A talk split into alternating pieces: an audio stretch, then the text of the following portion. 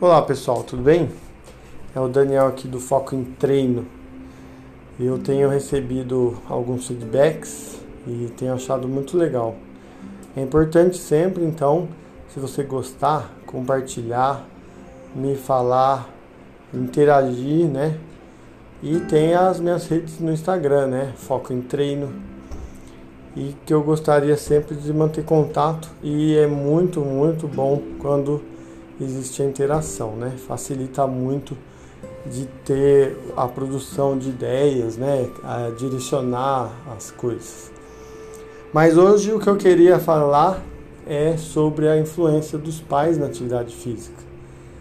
Como você acha que o seu papel como pai, como mãe, ou como seus pais influenciaram no seu gosto ou não pela atividade física, né?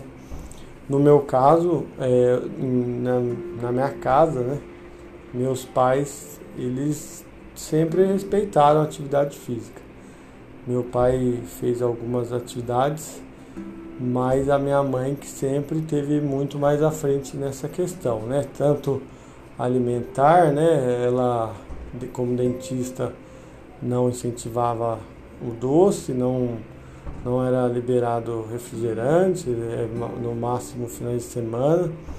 Alimentação quase sempre é, balanceada, principalmente durante a semana. E os excessos tinham, poucas vezes, eram no finais de semana.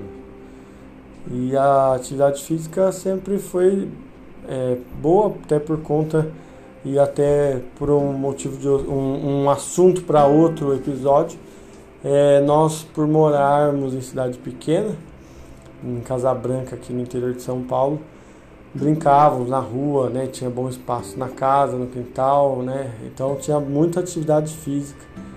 E diferença que nas cidades maiores nem sempre é tão fácil.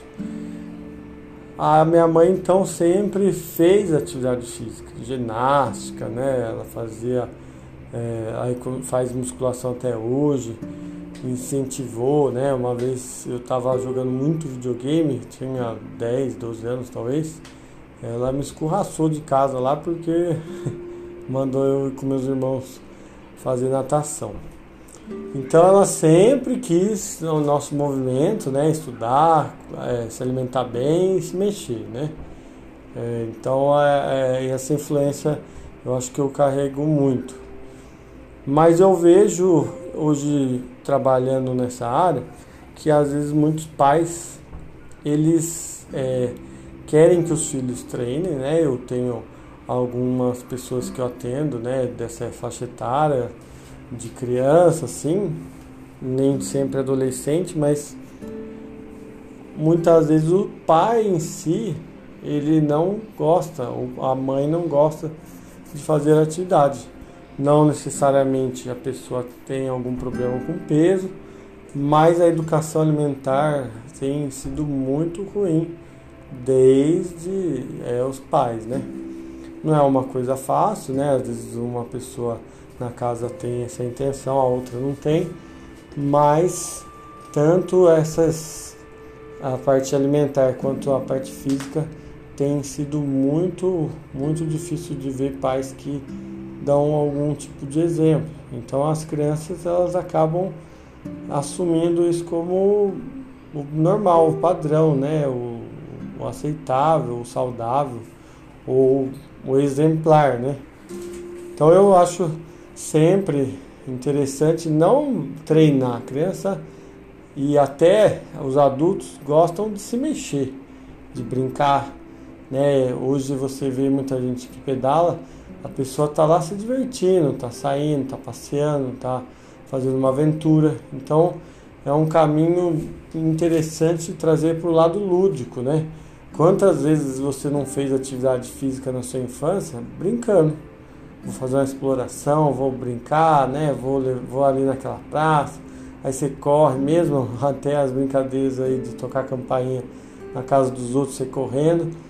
Tudo que você teve de feliz e que muita gente fala, ah, minha infância era divertida, tem a ver com o movimento.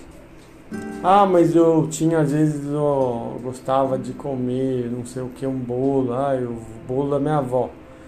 Mas, sei lá, você ia até na casa da sua avó a pé com uma turminha, ou você brincava o dia inteiro e você comia um bolo, aí comia um bolinho só.